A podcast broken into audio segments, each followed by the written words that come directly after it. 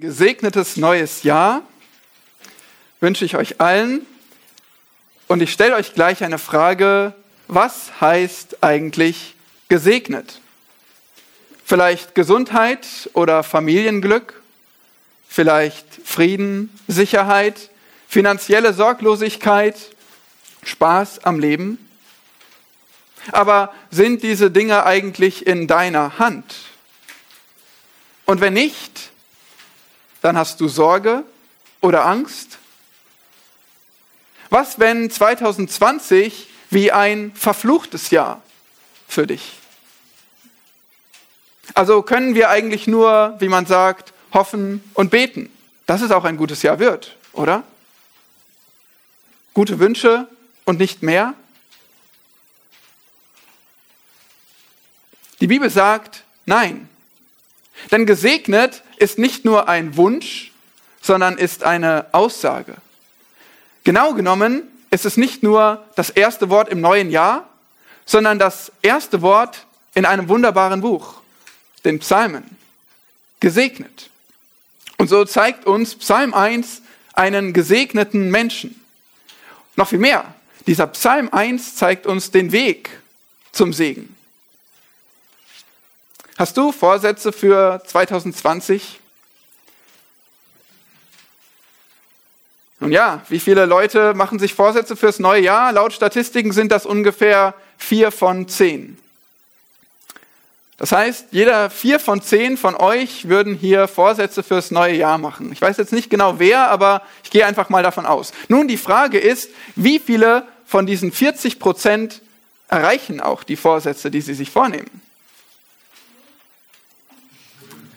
Laut diesen Statistiken ungefähr 8 Prozent. Das heißt, von denen vier Leuten, oder sagen wir mal, wenn wir grob schätzen, dass hier 45 zuhören, dann nehmen sich 18 etwas vor, Vorsätze fürs neue Jahr. Und dann schafft es ungefähr jeder Zwölfte, jeder Dreizehnte, diese Vorsätze auch zu erreichen. Das heißt, wenn es hochkommt, einer oder zwei von euch, die auch ihre Vorsätze im neuen Jahr erreichen. Klingt nicht so gut, oder? Viele scheitern übrigens schon bis Februar. Nun, Vorsätze an sich sind nicht schlecht, weil sie helfen uns, ein Ziel in den Blick zu nehmen. Ziele zu setzen, denn wer nichts vornimmt, der hat schon verloren. Auch die Bibel ist voller Ziele. Paulus zum Beispiel streckt sich aus nach dem Preis und diszipliniert seinen Körper. Aber ein Ziel überragt in der Bibel alle anderen.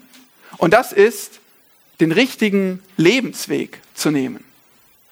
Das ist der beste Vorsatz fürs neue Jahr. Und diesen Lebensweg, den zeigt uns Psalm 1. Also wenn ihr noch nicht da seid, schlagt mal auf. Psalm 1. Diesen Text wollen wir gemeinsam lesen. Und vorher bete ich noch kurz. Großer Gott, wir danken dir für dein Wort. Wir danken dir, dass du uns den gesegneten Menschen zeigst und dass du uns den Weg zum Segen zeigst. Wir danken dir für diesen Schatz, dass wir dein Wort lesen dürfen. Nun gib, gib uns bitte Verständnis dafür und schenk, dass wir dein Wort auch auf unser Leben anwenden und Frucht bringen zu deiner Ehre. Amen. Psalm 1. Wohl dem, der nicht wandelt nach dem Rat der Gottlosen, noch tritt auf den Weg der Sünder, noch sitzt, wo die Spötter sitzen, sondern seine Lust hat am Gesetz Jahwes und über sein Gesetz nachsinnt Tag und Nacht. Der ist wie ein Baum, gepflanzt an Wasserbächen, der seine Frucht bringt zu seiner Zeit und seine Blätter verwelken nicht. Und alles, was er tut, gerät wohl. Nicht so die Gottlosen, sondern sie sind wie Spreu, die der Wind verweht. Darum werden die Gottlosen nicht bestehen im Gericht, noch die Sünder in, den, in der Gemeinde der Gerechten. Denn Yahweh kennt den Weg der Gerechten, aber der Weg der Gottlosen führt ins Verderben. Ein bekannter Text. Wir haben gerade sogar das Lied gesungen, das dazu passt. Psalm 1. Jeder von euch hat ihn schon gelesen, mehrfach, vielleicht sogar auswendig gelernt. Aber die Frage heute ist, wie viel von Psalm 1 ist in dein Leben durchgedrungen? Genau darum geht es nämlich in diesem Psalm, dass das Wort Wurzeln schlägt. tiefe Wurzeln im Boden, die zu einem starken Baum werden, der Frucht bringt. Und die Frage ist, bewirkt das das Wort in deinem Leben? Die Psalmen sind ein bekanntes Buch und sehr geschätzt, zu Recht. Es sind die Loblieder, das Gesangbuch Israels. Wir sehen dort eine Vielfalt an Gattungen. Wir sehen wunderbare hebräische Poesie. Wir sehen Lieder über Gott, Theologie, Lieder auch über den Menschen und so nahbar. Wir können uns damit identifizieren.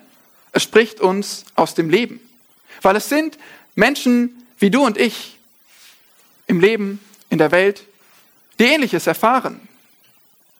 Psalm 1 ist solch ein Lied, aber Psalm 1 hat noch eine ganz besondere Stellung, weil es ist der erste von 150. Es ist gewissermaßen die Überschrift über alle Psalmen, die uns einleitet in das Thema der Psalmen und gewissermaßen in das Thema der ganzen Bibel.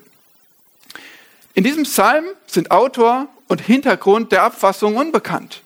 Ja, und das hilft besonders als Überschrift, weil es ist ein zeitloser Psalm, allgemein anwendbar, auch auf dein Leben hier und jetzt. Und so sehen wir in diesem Psalm und überhaupt in der Weisheitsliteratur, es handelt sich um einen Weisheitspsalm, da sehen wir zwei grundverschiedene Wege. Gottesfürchtig oder gottlos. Fern von der Sünde oder fern von Gott. Fern von Sündern oder fern von Gläubigen. Nah am Wort oder nah am Spott. Fruchtbar oder wertlos. Gesegnet oder dem Gericht geweiht. Die Frage ist, welchen dieser Wege wählst du? Es ist absolut grundlegend für dein Leben, dass du die Wahrheit aus Psalm 1 verstehst und auf dein Leben anwendest. Du musst zuhören und den richtigen Weg wählen. Und zwar heute, aber auch immer wieder und immer mehr. Sieh in diesem Psalm die gegensätzlichen Konsequenzen der zwei grundverschiedenen Wege, damit du den richtigen wählst. Sieh die gegensätzlichen Konsequenzen der zwei grundverschiedenen Wege, damit du den richtigen wählst. Und zwar sehen wir erstens in den Versen 1 bis 3 Segen auf dem Weg des Gerechten. Segen auf dem Weg des Gerechten. Und dann in den Versen 4 und 5 Schaden auf dem Weg des Gottlosen. Schließlich in Vers 6 nochmal die finale Gegenüberstellung dieser beiden Wege. Wir beginnen also mit den ersten drei Versen mit Segen auf dem Weg des Gerechten. Der Psalm beginnt mit Wohl dem, habe ich gelesen, der Schlachter. Wenn ihr einen Elberfelder habt, dann seht ihr vielleicht, glücklich ist oder auch gesegnet ist, könnte man übersetzen. Und hier ist ein wichtiger Punkt. Wenn ihr wohl dem lest, dann denkt ihr vielleicht, das ist wie ein schöner Wunsch fürs neue Jahr. Wohl dem, wohl dir, ein schönes, ein gesegnetes neues Jahr wünsche ich dir. Ob es zutrifft, weiß ich nicht. Tatsächlich sagt der Text hier, gesegnet ist glücklich ist. Es ist eine Aussage. Dieser Mensch, der uns hier beschrieben wird, der ist gesegnet. Der braucht nicht erst auf ein gesegnetes Jahr hoffen. Es impliziert, dass dieser Mensch Gottes Wohlgefallen, unter Gottes Wohlgefallen lebt, sodass Gott ihn beschenkt und ihn tatsächlich glücklich und gesegnet macht. Die logische Frage ist, warum ist das so? Wie kann das sein? Und die Antwort von Psalm 1 ist einerseits sehr tief aber andererseits überhaupt nicht kompliziert. Sie zeigt nämlich, dieser Mensch, der flieht Gottlosigkeit und er läuft zu Gottes Wort. Der hält sich fern vom Bösen und er hält sich nah an Gott. Das sind wie wieder mal diese zwei Seiten einer Medaille. Es ist überhaupt nicht kompliziert und trotzdem so schwer. Nun, wir sehen eine dreifache Beschreibung des Weges des Gerechten. Erstens, Vers 1, wo der Gerechte ist. Äh, Entschuldigung, wo der Gerechte nicht ist. Vers 1, wo der Gerechte nicht ist. Dann in Vers 2, was der Gerechte macht. Und in Vers 3, wie der Gerechte ist. Wir beginnen also mit Vers 1, wo der Gerechte nicht ist, wenn wir diesen Weg des Gerechten untersuchen, der doch zum Segen führt. Schaut mal genau in den Text in Vers 1 gesegnet ist oder glücklich ist, der nicht wandelt nach dem Rat der Gottlosen, noch tritt auf den Weg der Sünder, noch sitzt, wo die Spötter sitzen. Hier sehen wir das Herz der hebräischen Poesie. Hebräische Poesie kann sich reimen. Häufig finden wir dort auch Wortspiele, aber während das im Deutschen der Kern der Poesie ist, diese Reime, dieser Klang, so reimen sich im Hebräischen die Gedanken. Und das seht ihr hier wunderbar. Ihr seht immer diesen Dreiklang, drei parallele Beschreibungen, drei Verben. Er wandelt, er tritt oder steht und er sitzt. Oder der Rat oder der Weg oder der Kreis. Die Gottlosen, die Sünder, die Spötter. Seht ihr das? Immer wieder diesen Dreiklang der Gedanken. Und wir sehen hier eine Entwicklung. Erst das Wandeln, das allgemeine Verhalten des Lebens. Dann aber, er tritt, er bleibt stehen, wörtlich.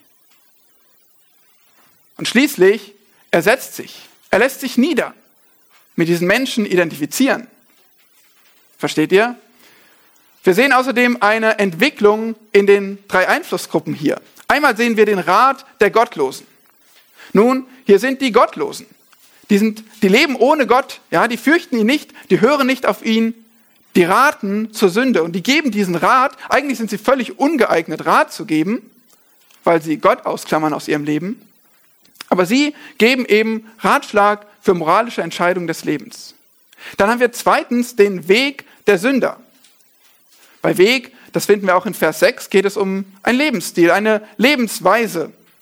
Und was ist Sünde nochmal? Sünde definieren wir von der Bibel her als Zielverfehlung. Das Ziel nicht erreichen. Welches Ziel? Gottes Gebote zu halten. Das heißt, das ist der Lebensstil dieser Sünder. Die Betonung bei Sünder im Gegensatz zu Gottlosen ist, dass es nicht nur Menschen sind, die ohne Gott leben wollen, ohne Gott denken, sondern die Sünde auch praktizieren. Sie tun sie, sind eifrig darin, auch Böses zu tun. Drittens, der Kreis der Spötter. Hier in der Schlacht, da steht, wo die Spötter sitzen. Ich glaube, in der Elberfelder oder zumindest sehr nah an dem hebräischen Text könnte man übersetzen, Kreis der Spötter. Das ist also einfach der Ort, wo diese Spötter sich versammeln, sich niederlassen. Und wer sich zu ihnen setzt, der identifiziert sich mit ihnen. Erst zuhören, dann zusehen und dann zu ihnen gesellen, mitmachen. Spötter nun sind nicht nur ohne Gott im Herzen und tun nicht nur Sünde, sondern Sie sprechen auch lästernde Worte über Gott. Sie reden davon. Sie reden aktiv gegen Gott und gegen die Gerechten. Wir sehen also hier in Vers 1 ein komplettes Bild des Gottlosen. Ein komplettes Bild des Lebens ohne Gott. Drei Stufen des Abwendens von Gott gewissermaßen. Und irgendwo dort, jetzt kommt's, befinden sich alle Menschen. Wir alle sind irgendwo dort. Unter den Gottlosen, den Sündern, den Spöttern. Nur einer nicht. Wer ist das? Nein, der Gerechte.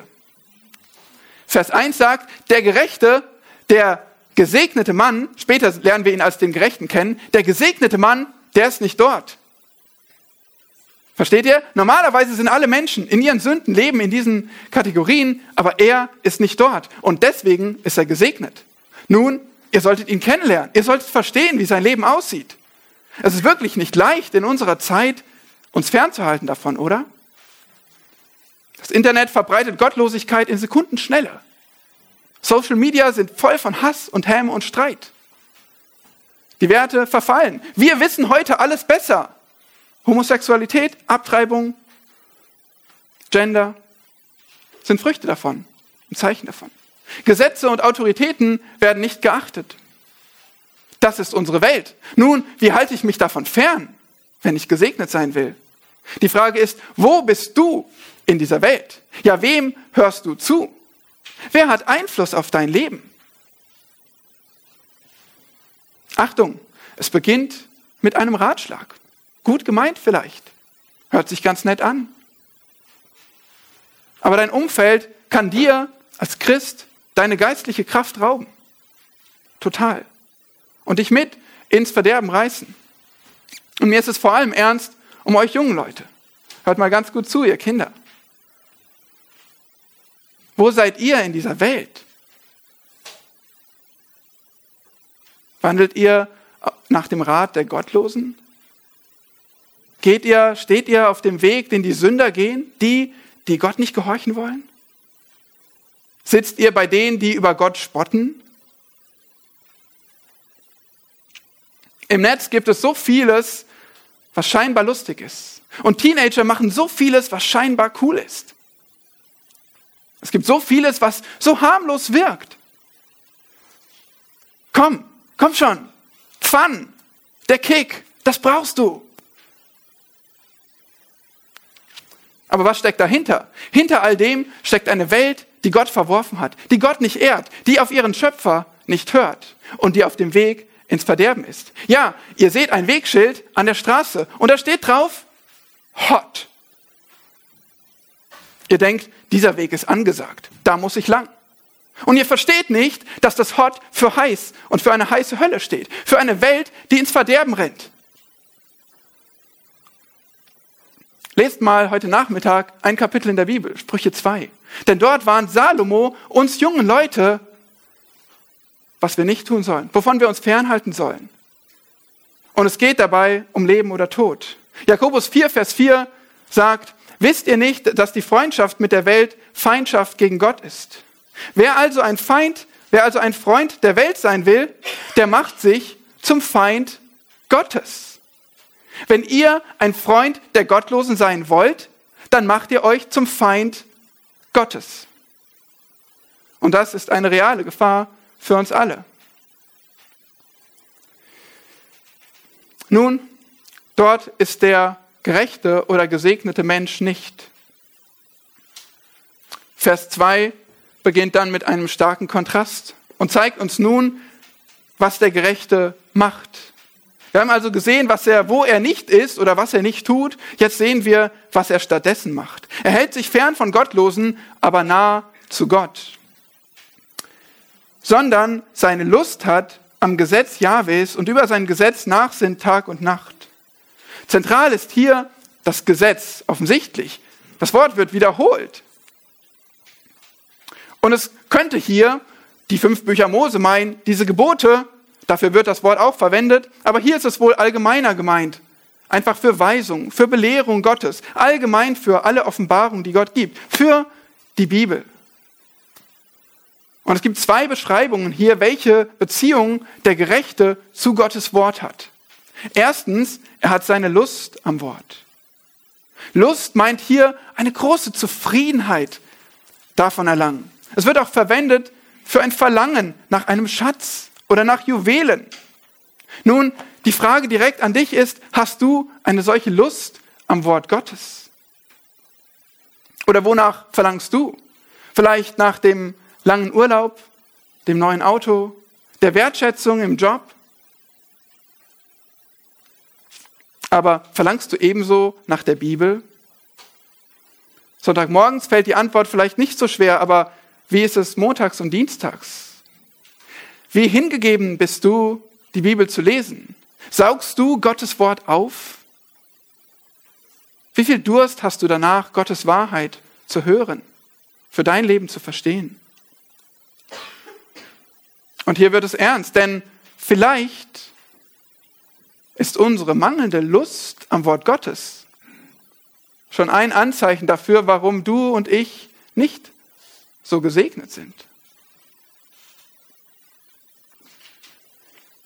Zweitens, der Gerechte hat nicht nur Lust am Wort, sondern er sinnt stets nach über das Wort.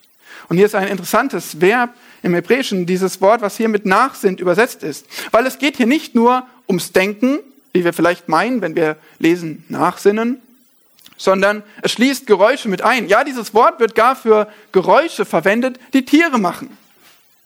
Und wenn es um Menschen gehen, dann ist es vielleicht ein Murmeln, ein Stöhnen, ein halblautes Lesen.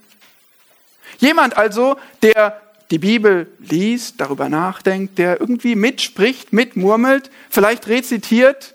Nun, wenn wir uns hineinversetzen in die Menschen damals, die Gottes Wort nicht wie du jetzt auf deinem Schoß liegen hatten, sondern die es hören und lernen mussten, auswendig lernen mussten, in ihrem Kopf bewahren mussten, in ihrem Herzen bewahren mussten. Sie konnten nicht einfach die Bibel aufschlagen.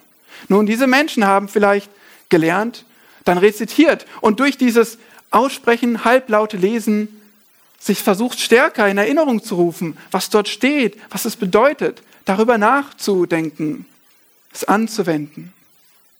Stellt euch mal einen Tanzschüler vor, der gerade den Cha-Cha-Cha lernt und dann sagt er sich, während er versucht, seine Füße zu entwursteln, seid vor Platz, Cha-Cha, seid rück, Platz, Cha-Cha und versucht irgendwie diesen Schritt auf die Beine zu kriegen, ja, den ihm sein Lehrer beigebracht hat und den er jetzt versucht irgendwie umzusetzen und er murmelt dabei. Können wir uns gut vorstellen. Nun, hier geht es um Gottes Wort. Es ständig zu bewegen, es gehört zu haben, es versuchen tiefer zu verstehen und dann anzuwenden, in die Beine zu kriegen sozusagen. Tag und Nacht. Natürlich, du gehst arbeiten. Natürlich, du denkst nicht ständig über Bibelverse nach, aber ihr versteht den Gedanken. Zu jeder Zeit, jeder Bereich des Lebens ist voll davon, über Gottes Wort, Gottes Wahrheit nachzudenken und sie anzuwenden. Bewegst du die Bibel so in deinem Denken? Lernst du zum Beispiel Verse auswendig? Verse über Gottes Wesen, die dir Trost und Ermutigung spenden können? Oder Verse über das Evangelium, wenn du angefochten bist? Verse über Heiligung, damit du im Kampf gegen die Sünde bestehst? Ich möchte hier, dass wir etwas innehalten und, noch mehr nachdenken über dieses Nachsinnen. Denn ich denke, es ist tatsächlich eine verlorene Disziplin, vernachlässigt von uns Christen. Wenn man zum Beispiel nachdenkt darüber, wie die Puritaner darüber geschrieben, es gelehrt haben, jeden dazu versucht haben zu bringen und es selbst praktiziert haben, dieses Nachsinnen über Gottes Wort. Wenn wir an Meditation denken, und das ist das zweite Problem, dann haben wir irgendwie eine falsche Vorstellung im Kopf, vermutlich. Meditation, das ist eigentlich das gute Wort hier. Aber wir verstehen darunter vielleicht, wie die im fernen Osten, ein Verstand entleeren, ein Leerwerden, ein Nicht-Nachdenken. Aber in der Bibel ist es das Gegenteil. Es ist ein sehr aktives Nachdenken und praktisch werden über Gottes Wort. Tatsächlich ist es also eine Aktivität des Verstandes und des ganzen Menschen, persönlich und praktisch. Heute haben wir doch mehr Zugang als je zuvor zu guter Literatur, zu Predigten, zu so vielen Büchern, zu so vielen Schätzen. Ist es nicht so? Ihr könnt Unmengen lesen. Ihr könnt so viele Predigten online hören. Aber da stellt sich doch die Frage, sind wir heute im Vergleich zu den Generationen, die das nicht haben, tiefer in der Kenntnis des Wortes? Sind wir geistlicher? Machen wir etwas aus den Schätzen? Oder sind wir vielleicht im Gegensatz viel oberflächlicher? Wir haben so viel, aber es bewirkt nichts in uns. Warum denn nicht? Der Puritaner Menten sagte über Leute, die nicht nachsinnen, Zitat, wir können hören und hören, aber es ist, als ob man etwas in eine Tasche voller Löcher steckt. Stell dir mal vor, du hast Hunger und hast so einen richtig nahrhaften Riegel bei dir, der wirklich gesund ist und der deinem Körper genau die Energie gibt, die du brauchst. Und dann reißt du die Packung auf, läuft das Wasser im Mund zusammen und du beißt rein, einen großen Bissen und dann schluckst du ihn auf einmal runter. Gute Vorstellung? Ist doch nahrhaft. Der bewirkt jetzt Wunder in deinem Körper, stimmt's? Nun, so sind wir. Wenn wir eine Predigt hören, zuhören, wow, toll, Klappe zu, Bibel zu und raus. Mittagessen. Nachmittagsprogramm. Fernseher an. So bist du, wenn du die stille Zeit machst und zuklappst und los geht's mit dem Leben.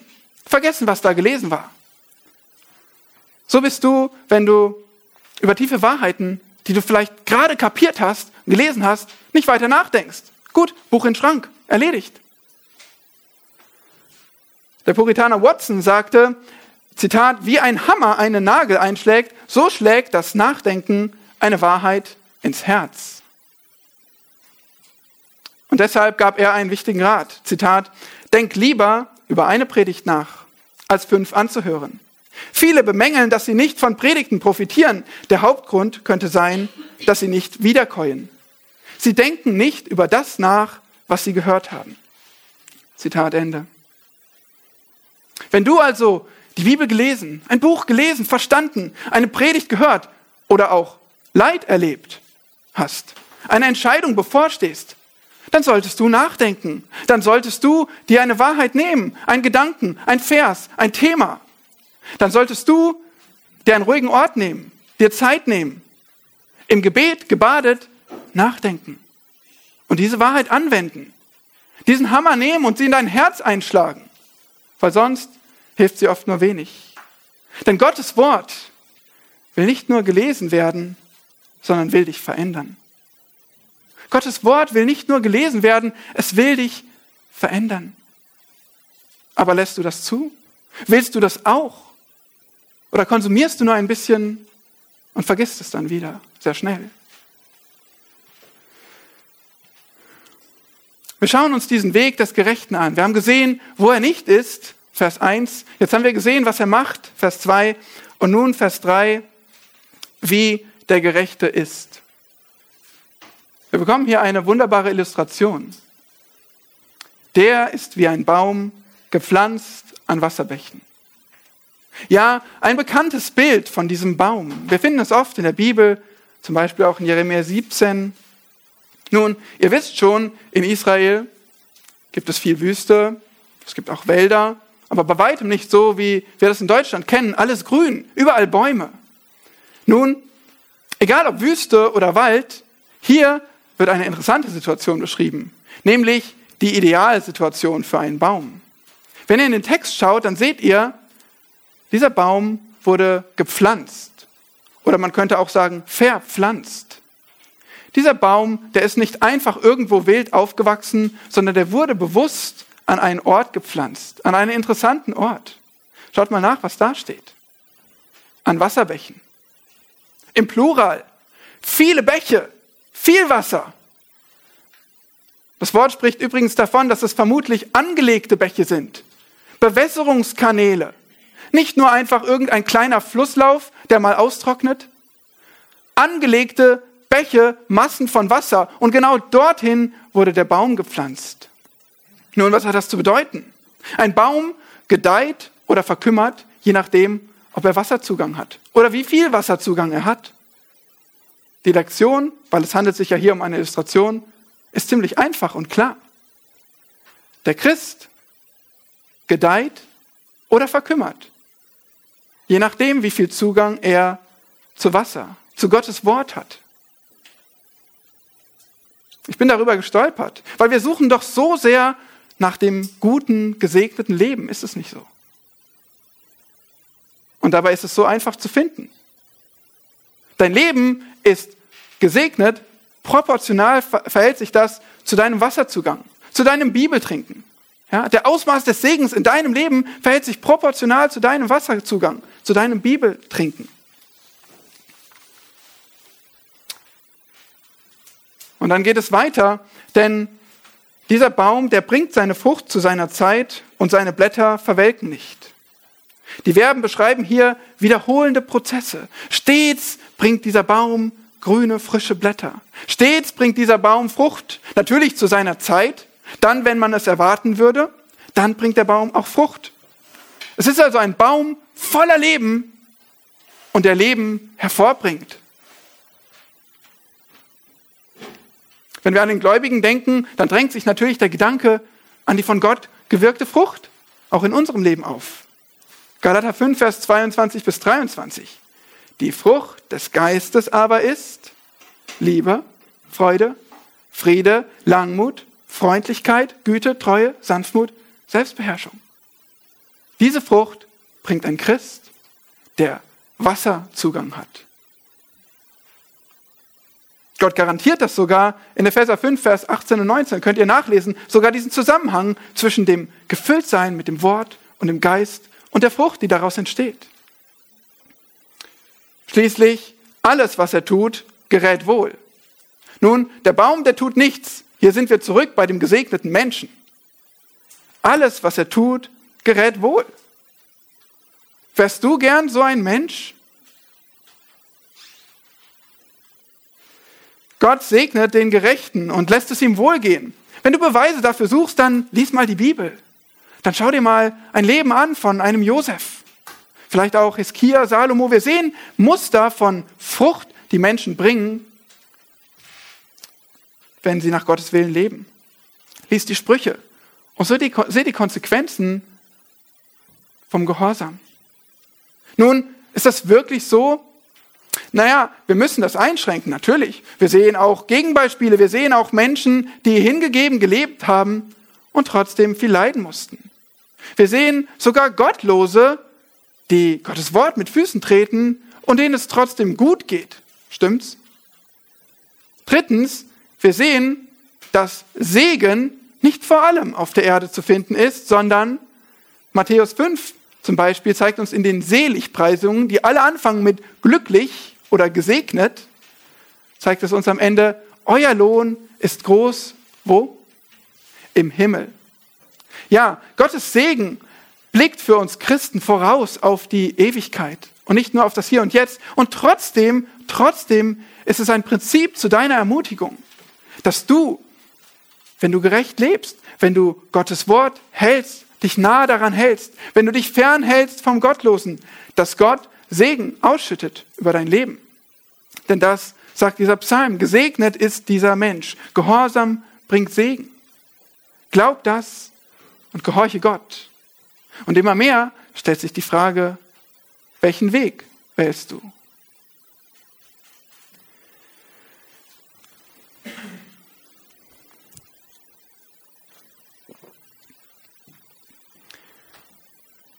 Wir haben nun die Konsequenzen des Weges des Gerechten gesehen. Segen im Überfluss. Auf der anderen Seite die Konsequenzen des Weges des Gottlosen. Schaden. Ähnlich wie die Beschreibung des Gerechten läuft auch die Beschreibung des Gottlosen nur über Kreuz. Wir haben gesehen, wo der Gerechte nicht ist, was er macht und wie er ist. Jetzt sehen wir, wie der Gottlose ist und wo er nicht ist. Vers 4, wie er ist. Vers 5, wo er nicht ist. Vers 4 also, wie der Gottlose ist. Es beginnt mit den Worten nicht so. Ein starker Gegensatz. Ein Kontrast wird aufgebaut. Wir haben jetzt so viel über den gesegneten Menschen nachgedacht und jetzt nicht so. Nicht so der Gottlose, oder? Was steht in eurer Bibel? Nicht so die Gottlosen. Im Plural. Es sind viele. Es ist eine große Menge, die diesen Weg des gesegneten Mannes nicht gehen. Sie teilen alle ein Schicksal. Weißt du schon, was es mit der Spreu auf sich hat? Wenn du fleißig die Bibel liest und Hintergrund studierst, dann hast du das schon ganz oft gesehen. Nun, die Spreu. Im antiken Orient nach der Ernte gab es die Ernte, das Getreide musste gedroschen werden. Auf der Tenne wurde es aufgebreitet und dann mit schwerem Gerät drüber gefahren, gedrückt, gerollt, vielleicht mit einem Dreschschlitten zermalmt. Und so wurde das Korn von den Hülsen drumherum getrennt. Nun wollte trotzdem keiner durchgehen und die, die einzelnen Körner rauspicken, sondern mit zum Beispiel einer Wurfgabel wurde alles genommen, in die Luft geschmissen und ein leichter Wind reichte schon aus, um die Körner, die schwer waren, wieder runterfallen zu lassen, aber diese Hülsen, die Spreu, das, was keiner braucht, wegzuwehen. Und siehe da, Korn war bereit, war getrennt von der Spreu, die man nicht braucht. Die Spreu, die gehört also zur Ernte, aber sie ist wertlos, nutzlos, nicht essbar. Keiner braucht sie, muss weg. Wen vergleicht Gott damit? Die Gottlosen. Leichtgewichte. Vom Wind weggeweht. Wertlos, nutzlos. Moment. So kannst du doch nicht reden von Menschen. Liebt nicht Gott jeden Menschen? Ist nicht jeder kostbar in Gottes Augen? Oh ja, so sehr hat Gott die Welt geliebt, dass er seinen eingeborenen Sohn gab. Natürlich ist jeder Mensch kostbar. Natürlich möchte Gott jeden Menschen retten. Aber schaut, andererseits, die, die nicht zu Gott umkehren, die Gottes Wort mit Füßen treten, die ihn ablehnen, die richtet er. Ja, die haben keinen Wert, die sind fürs Gericht bestimmt. Und das ist eine ernste Wahrheit. Vielleicht nicht ganz auf der Höhe unserer Zeit, vielleicht nicht das, was unsere Gesellschaft sagen würde, aber es ist die ernste Wahrheit, die du im Psalm 1 findest.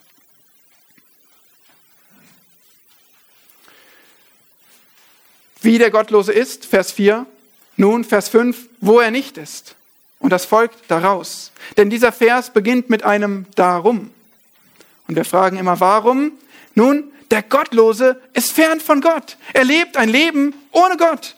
Und darum, Vers 5, werden die Gottlosen nicht bestehen im Gericht, noch die Sünder in der Gemeinde der Gerechten. Wir sehen hier also zwei parallele Aussagen. Erstens, Gottlose bestehen nicht im Gericht. Wörtlich, sie stehen nicht oder sie stehen nicht auf. Stellt euch also vor, hier ist ein Gericht. Und im Gericht wird der Fall der Gottlosen behandelt. Und der Gottlose, der würde vielleicht gerne aufstehen und irgendwas zu seiner Verteidigung sagen. Keine Chance. Der hat kein Recht zu stehen. Der braucht gar nicht erst aufstehen. Der hat nichts zu sagen. Der Fall ist glasklar. Er verdient jedes Gericht. Das kann jedes Gericht meinen, aber vor allem im letzten Gericht ist der Fall der Gottlosen vor Gott klar. Strafe. Keine Chance. Zweitens, die Gottlosen, die bestehen auch nicht in der Gemeinde der Gerechten. Nun, ihr habt in den letzten Wochen viel über die Gemeinde gelernt, über die neutestamentliche Gemeinde. Hier zurückspulen, wir sind im Alten Testament. Es geht hier um die Gemeinde Israels, um das Bundesvolk. Und es heißt hier, dass Sünder nicht in der Gemeinde der Gerechten bestehen. Das heißt, wir sehen jetzt zum ersten Mal, lesen wir von diesen Gerechten, von denen ich schon die ganze Zeit spreche. Und wir sehen andererseits, dass die Sünder dort nicht bestehen können. Erinnert ihr euch noch an die Definition von Sündern in Vers 1? Das sind die, die die Sünde praktizieren, richtig? Nun, es sind hier also selbst in Israel, selbst in dem erwählten Bundesvolk viele Menschen, die Gottes Wort nicht praktizieren. Und diese, die müssen ausgeschlossen werden. Die gehören nicht in die Gemeinschaft der Gerechten. Denkt mal an die Wüste, die Wüstenwanderung. Wie viele dort ausgeschlossen wurden für ihren Götzendienst, oder die Rotte Cora oder die, die Ehebruch inmitten des Volkes begangen haben. Ausgeschlossen, vernichtet. Denkt mal an Achan.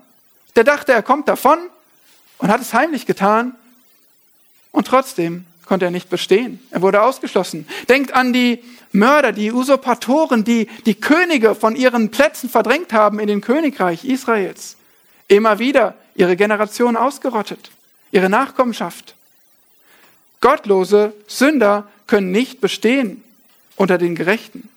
So macht Gott einen Unterschied zwischen Gläubigen und Ungläubigen, zwischen Gottlosen und Gerechten. Im Alten Testament wie auch im Neuen Testament lesen wir, es ist keiner gerecht, auch nicht einer. Alle verdienen Gottes Gericht. Keiner kann Gottes Maßstab erfüllen. Wie kann es dann doch sein, dass wir hier von Gerechten sprechen, wenn doch keiner gerecht ist? Was denkt ihr? Nun, genauso steht im Alten Testament wie im Neuen Testament, der Gerechte aber wird aus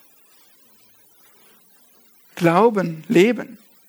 Das Neue Testament zeigt uns, wenn jemand an Jesus Christus glaubt und an sein Opfer für Sünden, dann sieht Gott ihn als Gerechten. Ja, er ist nicht gerecht durch seine eigenen Werke, aber Gott sieht ihn jetzt als einen Gerechten durch das Werk seines Sohnes, der ohne jede Sünde ist. Das heißt, so kann ein Mensch gerecht sein. Und die Frage an dich ist natürlich, bist du gottlos oder gerecht? Wozu gehörst du? Zur Gemeinde der Gerechten durch den Glauben an Christus oder zu jemandem, der ausgeschlossen werden muss und nicht bestehen kann. Ein Leben im Unglauben ist nicht gesegnet. Ja, es ist schädlich. Es ist voller Bosheit und Spott, wie wir in Vers 1 gesehen haben. Es hat keine Hoffnung auf eine Rettung von Gott, weil da ist keiner gerecht. Keiner kann Gottes Maßstab genügen. Und dieser Weg, zeigt uns Vers 6, der führt geradewegs ins Verderben. Und deshalb muss ich dich warnen. Deshalb warnt dich hier Gottes Wort. Wenn du auf dem Weg der Gottlosen bist, dann kehre um.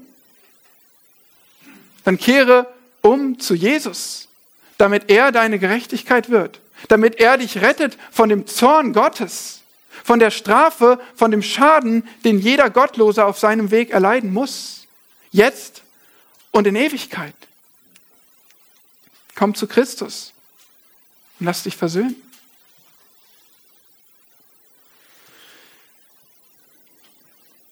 In Vers 6 sehen wir dann die finale Gegenüberstellung von beiden Wegen. Denn Yahweh kennt den Weg der Gerechten, aber der Weg der Gottlosen führt ins Verderben. Wir haben diese zwei grundverschiedenen Wege gesehen. Den Weg des Gerechten, der Segen bringt, und den Weg des Gottlosen, der Schaden bringt. Und Vers 6 stellt beide gegenüber und begründet, warum das so ist. Denn, ihr seht hier übrigens wieder diese, diesen schönen Chiasmus, diese Kreuzform. Ja, schaut mal genau hin. Jahwe kennt den Weg des Gerechten, den Weg des Gottlosen, aber, jetzt würden wir erwarten, kennt er nicht. Was steht hier? Der führt ins Verderben. Nun, dass Gott einen Weg kennt, ist das Gegenteil davon, dass er ins Verderben führt.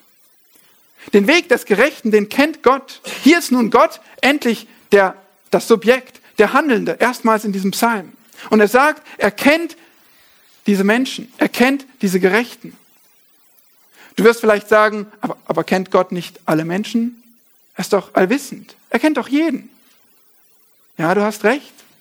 Aber das Wort für kennen hier, das betont eine persönliche Beziehung, Intimität. Wir kennen das sogar von einem Ehepaar. Dafür wird das Wort verwendet.